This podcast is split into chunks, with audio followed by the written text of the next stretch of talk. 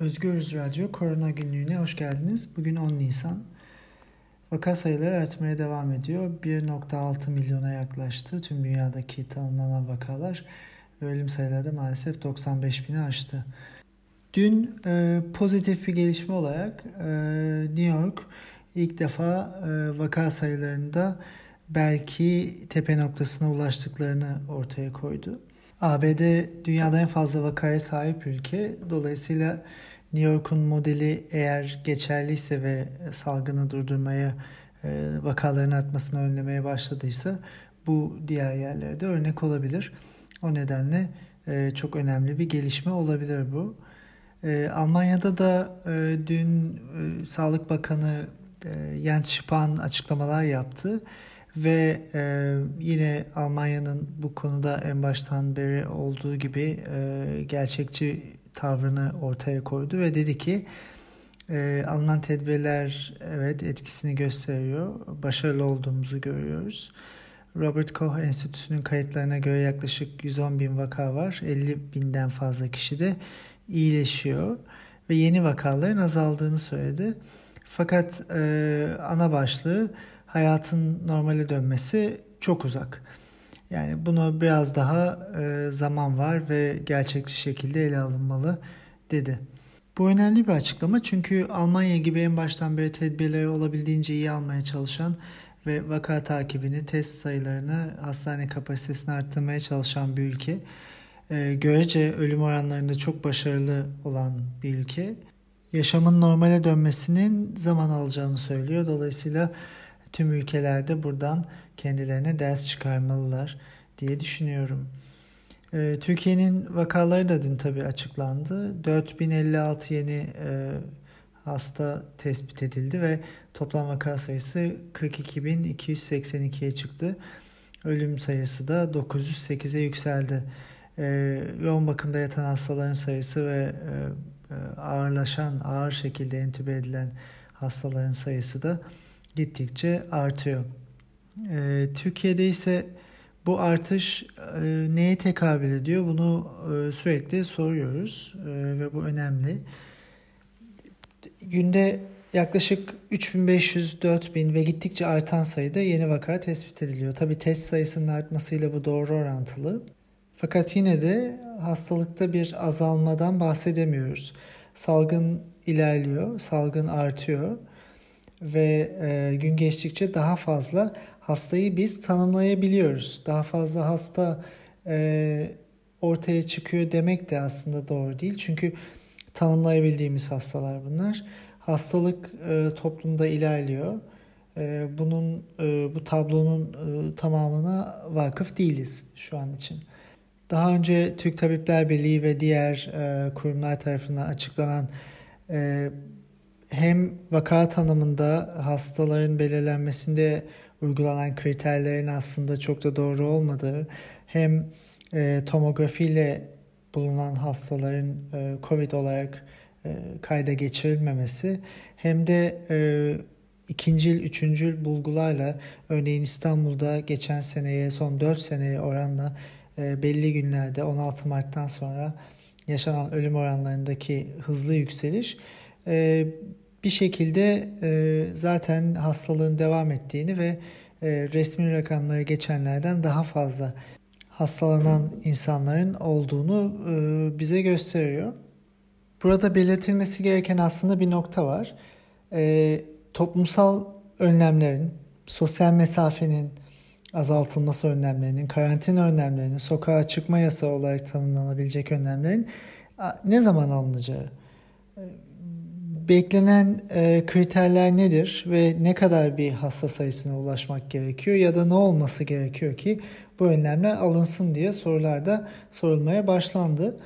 E, Birçok hastaneden gelen e, veriler ve e, bulgulara bakınca zaten e, yavaş yavaş hastanelerin de kapasitesi dolmaya başlıyor. E, ne zaman e, el atılacak ve ne zaman bu önlem e, alınacak ve e, bu salgının önüne set çekilecek çok net değil. Yapılan hastaneler, yapılmaya çalışılan hastaneler de e, oldukça uzun süreli bir projeksiyona bağlı Yani 45 gün sonra yapılacağı söyleniyor. 45 gün böyle bir salgın için tabii ki çok uzun bir süre. Önümüzdeki günler bize değişimleri gösterecek. Fakat şu anki durum bile gösteriyor ki aslında önceden öngörülen e, bilim insanlarının öngördüğü şekilden çok da değişik bir durumla karşılaşmayacak Türkiye. Vaka sayılarının arttığı, maalesef ölümlerin arttığı ve salgının çok fazla e, önlenemediği ve projeksiyonunun da yapılamadığı günler maalesef bizi bekliyor olabilir. Salgın çok yakıcı bir konu olduğu için medyada da sürekli her gün, her saat, her dakika konuşuluyor. Dün bir programa çıkan e, Profesör Ali Demirsoy ki e, belli konularda evrim konusunda birçok konuda e, oldukça yetkindir ve e, yani biyolog olup da onun kitaplarını okumayan çok az kişi vardır. Bir programda salgınla ilgili konuşurken ve nasıl önlenebilirdi salgın e, diye konuşurken e, Çin'de ilk bulunan insanların aslında e, ben olsam e, onları bir adaya götürürdüm, karantinaya alırdım ya da o insanları itlaf ederdim gibi bir e, tabir kullandı.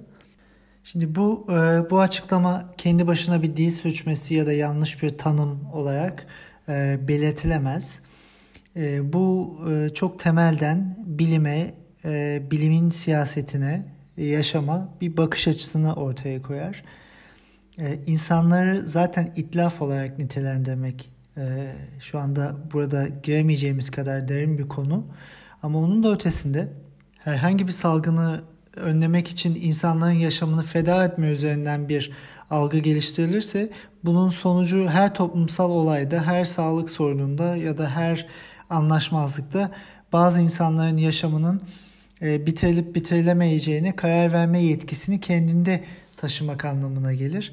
Bu e, hem biyolojide hem bilimde çok farklı yerlere tekabül ediyor. Öjeniye tekabül eder ve e, aslında bilimin sefaletine tekabül eder. İlginç olan şu ki Ali Demirsoy gibi birçok e, yetkin bilim insanı ve biyolog aslında e, mekanizmalarla açıklayamadıkları şeyleri çok kolayca ırklara dayandırıp, e, kişilere dayandırıp e, bunlar üzerinden bir açıklama getirmeye çalışmaktalar. E, bu çok ilginç. E, örneğin Ali Demirsoy da konuşmasının içinde birçok kere Çin, Çin, Çin diyor. Trump da benzer şeyleri ilk baştan söylüyordu. Yani Çin virüsü bu Çin'den geldi diye. örneğin Nature dergisi birkaç gün önce bir özür yazısı yayınladı. salgının ilk başından beri Çin'den gelen virüsü Çin virüsü olarak e, yazmışlardı. E, bu, bundan hemen vazgeçtiler birkaç hafta sonra. Fakat o ilk birkaç haftadaki tabi yayınlar hala ortada ve kendileri e, bir özür yazısı yayınlayarak dediler ki hiçbir şekilde bu virüsün orijini e, belki Çin olabilir. Fakat bu bir Çin virüsü değil. Bu insanlığın ortak e, hastalığıdır. E, bunu oradan yayıldığı, e, o insanların yemek kültüründen yayıldığı, o insanların yaşam biçiminden yayıldı diye lanse etmek ve bunu bir şekilde Çin ile e, e, ve ileride etki bırakacak bir şekilde o insanlarla e, ilişkilendirmek yanlıştır. Çünkü bugünkü gibi gergin bir dönemde bu tip söylemler hiç beklemediğimiz şekilde ırkçılığı ve insanların birbirlerine karşı düşmanlığı körükleyebilir. Amerika'da bunu görüyoruz. Uzak Asyalı insanlara e, yapılan ırkçı davranışlar e, buna bir örnek. Bunun yanında Ali Demirsoy gibi e, insanların da dünya üzerinde e, salgının yayılmasının müsebbibi olarak e, ilk hastaların itlaf edilmemesini söylemesi de zaten bu çarpıklığın çok net bir göstergesi. Burada aslında üzerinde durmamız gereken başka bir nokta da var. E, bilim kendi başına deneme ve yanılma üzerinden ve e, salt e, olabildiğince e, ulaşabildiği doğruları ve e, denenebilir yargıları ortaya koymakla kendini yükümlü hisseder. Fakat bilim politikadan, toplumsal e, bakıştan ve siyasetten de bağımsız olamaz. Bilimin söylediği her şey toplumda bir yere tekabül ediyor ve e, sonuç olarak da söylediğiniz şeyler aslında başkaları tarafından sizin söylemenizin çok ötesinde kullanılabilir. E, bunu e, tarihten birçok kez biliyoruz. Aslında bu birçok bilim insanının da muzdarip olduğu bir konu. Yani sen bilimini yap, siyasetini yapma, siyaseti bir kenara bırak, sen bilim yap e, diyen çok kişi var. Hatta Nobel ödüllü insanlar da Aziz Sancar da bir zaman böyle söylemişti. E, siz e, siyaset dedikodu yapmayın, bilim yapın. E, aslında iş bunun tam tersi. Sadece bilim yapmak bir işe yaramayacak. Bu yapılan bilimin e, insanlığın faydası için ve ortak değerler için kullanılması önemli. Ve bir bilim insanı ne kadar e, toplumsal zeminde eşitlikçi ve özgürlükçü olabiliyorsa aslında o kadar da e, bilimin ana e, ve romantik e, fikrine hizmet etmiş oluyor. Bu tabii ki çok uzun bir tartışma ve çok eskiden beri yapılan bilim felsefesinin de e, çalışma alanlarından bir tanesi. Bu konuyu başka bir e, güne ve daha uzun bir e, mecraya bırakıp aslında kısa kısa başka gelişmelere değinelim. E, dün yine Heinsberg'den, e, Nordrhein-Westfalen'den e, bir e, rapor yayınlandı. E, Hendrik Streeck, bir virolog, ünlü bir virolog, Bonn Üniversitesi'nden e, bir grupla yaptığı çalışmayı e, ön sonuç olarak açıkladı. Buna göre Heinsberg ki Almanya'da vakaların en yoğun yaşandığı yerlerden biliyoruz. Bir karnavala giden pozitif bir insanın farkına varmadan birçok kişiye hastalığı yaydığı yer Heinsberg. Streck ve e, arkadaşları şöyle bir çalışma yapıyorlar. E, Heinsberg bölgesindeki e, Gangelt Belediyesi e, yaklaşık 12.500 nüfusu olan bir yer. Burada 600 e, haneye mektup gönderiyorlar ve buradan 1000 kişi bu çalışmaya katılmak istediklerini belirtiyor. Bu insanlarda hem e, PCR testi yapıyorlar virüsün varlığını ya da yokluğunu bulmak için. Aynı zamanda kanlarından antikorlara bakıyorlar. IgG ve IgA dediğimiz. Dolayısıyla e, bu hastalığı geçiren insanları bulabiliyorlar. Bu hastalığı geçirmekte olan insanları bulabiliyorlar. Buna göre e, binden fazla kişi buna katılıyor ve bakıyorlar ki %14'lük bir mevcut bağışıklık var. E, bu şu anlama geliyor. E, yaklaşık bu bin kişinin %2'sinde PCR pozitif çıkıyor. Yani %2'si hala hastalığı geçiriyor. Fakat %14'ünde e, PCR negatif çıkıyor ama e, antikorlar var. Dolayısıyla %14'lük bir bağışıklık e, geçirilmiş gibi e, enfekte kişi sayısıyla e, vaka ölüm oranını karşılaştırdıklarında yaklaşık e, %0.37 buluyorlar. E, bu e, dünyada şu anda örneğin John Hopkins Üniversitesi tarafından hesaplanan ölüm oranı Almanya için %1.98. E, bunun beşte biri gibi e, ve e, Gangelt'teki toplam nüfusa oranla ölüm oranı da %0.15. E, yani e, bu çalışmadan şu sonucu çıkartıyorlar. Toplumlardaki ölüm oranı aslında görünenden daha az olabilir. E, bunu bulmanın yolu da çok fazla test yapmak. Çok fazla test yaptığınızda siz semptom göstermeyen insanları da bulabiliyorsunuz ve toplam hastaların ve bağışıklık kazanmış insanların içindeki orana baktığınızda ölüm oranları aslında daha düşük. Fakat bu bundan da öte çok fazla test yapılması gerektiğini ve e, bağışıklığı sağlamak için ve hastalığın önüne geçilmek için bu test sayılarının artması gerektiğini ortaya koyan bir ön çalışma. Tam detayları e, şu anda daha yayınlamadılar fakat e, bildiriler var ve belli raporlar şu anda internette e, bulunabiliyor. Dört aşama öneriyorlar bu pandemiyi e, önlemek için. Birincisi pandemiyi çevreleme ve yavaşlatmak için e, ve e, kritik bakım yapılarının e, deniyor. Özellikle sağlık sisteminin yoğun bakımların aşırı yüklenmesinden kaçınmak için çok kesin bir sosyal karantina, tam bir sosyal karantina deniyor. İkinci aşama hijyenik koşullar ve davranış biçimlerinin takip edilmesine devam ederek karantinanın geri çekilmesinin başlanması. İkinci aşama daha uzun sürecek bir süreç gibi ortaya konuyor. Ee, burada çok dikkatli şekilde bağışık olan insanların sosyal yaşama girebilmesi, diğer insanların enfekte olmasının önüne geçebilmesi gibi bir süreçten bahsediliyor. Üçüncü aşamada hijyenik koşulları korurken karantinanın ortadan kaldırılması. Bu tabi her şey yolunda gittiğinde ve ikinci aşama e, pozitif sonuçlar verdiğinde yapılabilecek bir şey. Dördüncü aşamada e, eski duruma en azından salgından önceki sosyal duruma geri dönebilmek. Şimdi burada ilginç olan da şu.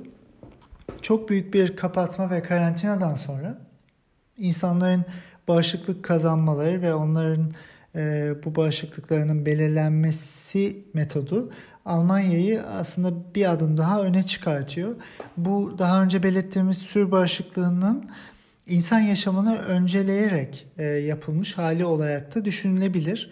E, çünkü siz sosyal yaşamı e, tamamen e, olabildiğince fazla kesmeye çalışıyorsunuz. İnsanlarda yayılmayı önlüyorsunuz, olabildiğince tedavi etmeye çalışıyorsunuz ve bundan sonra e, bağışık olan kişilere biliyorsunuz. Bu insanlar daha fazla virüs kapmayacaklar. O insanları sosyal yaşama salıyorsunuz ve bunun yanında belki e, bazı grupları, bazı yaş gruplarını da sosyal yaşama salabilirsiniz. Yavaş yavaş e, bu insanlar da e, geri dönebilirler sosyal yaşama. Yani burada ilginç olan şu aslında birçok insan bu hastalığı fark etmeden geçiriyor. E, dolayısıyla bu insanların ne kadar olduğunu ve belli toplumlarda e, bu yüzdelerin ne olduğunu öğrenmek gerekiyor. Dolayısıyla daha fazla test yapmak gerekiyor. Çok daha fazla test yapmak gerekiyor. Türkiye'nin test sayısı e, dün itibariyle 28 bin civarındaydı. Bu fena bir e, rakam değil. Fakat hala toplamına baktığımızda e, Türkiye gibi bir ülke için yeterli bir sayı değil. Son olarak e, bağışıklık demişken e, en temel bağışıklık yaratma yöntemi aşı. E, ve çok sorulan bir soru aşılarla ilgili ne olacak diye. E, bugün e, Nature Reviews Drug Discovery dergisinde bir e, derleme yayınlandı ve e, bu raporda şu belirtiliyor. E, dünya üzerinde şu anda 115 tane aşı geliştirme çalışması var ve bunlardan çoğu e, çok büyük bir kısmı çok erken aşamalarda. Yani keşif aşamasında ya da klinik öncesi çalışmalarda sadece 5 tane aşı denemesi birinci klinik fazda. Yani bu şu anlama geliyor. Hastalarda denenmiyor henüz. E, sağlıklı insanlarda deneniyor. E, küçük bir grupta deneniyor ve yan etkileri var mı? E, vücuda nasıl bir etkisi var e, bunlara bakılıyor. Eğer yan etkisi yoksa ve e, insanlarda bir e, toksisite yaratmayacaksa bir sonraki aşamalara geçilmesi düşünülüyor.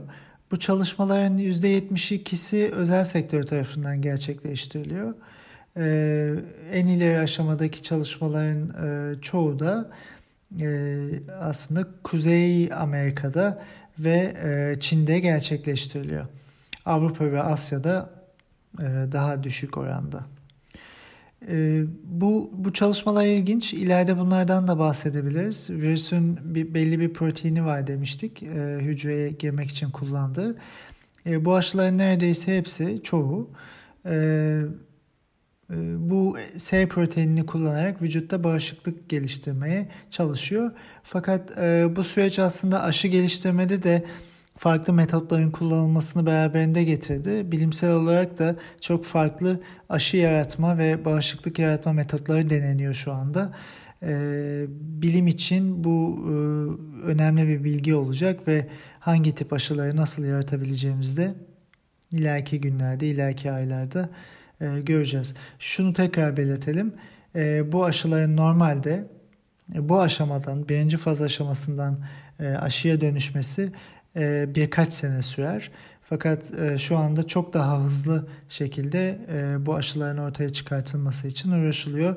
Fakat bu bir sene, bir buçuk sene hatta iki seneden önce olmayabilir.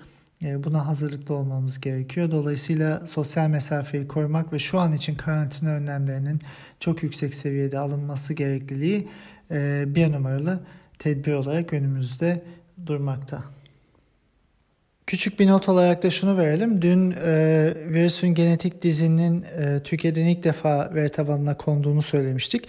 Biraz bozuk bir diziydi bu. E, çok teknik olarak e, yüksek seviyede olan bir e, analiz yapılamıyor bu nedenle. Fakat bugün e, Evrim ve Ekoloji Derneği'nin yaptığı birkaç analiz sonucunda e, şöyle bir öneriler var.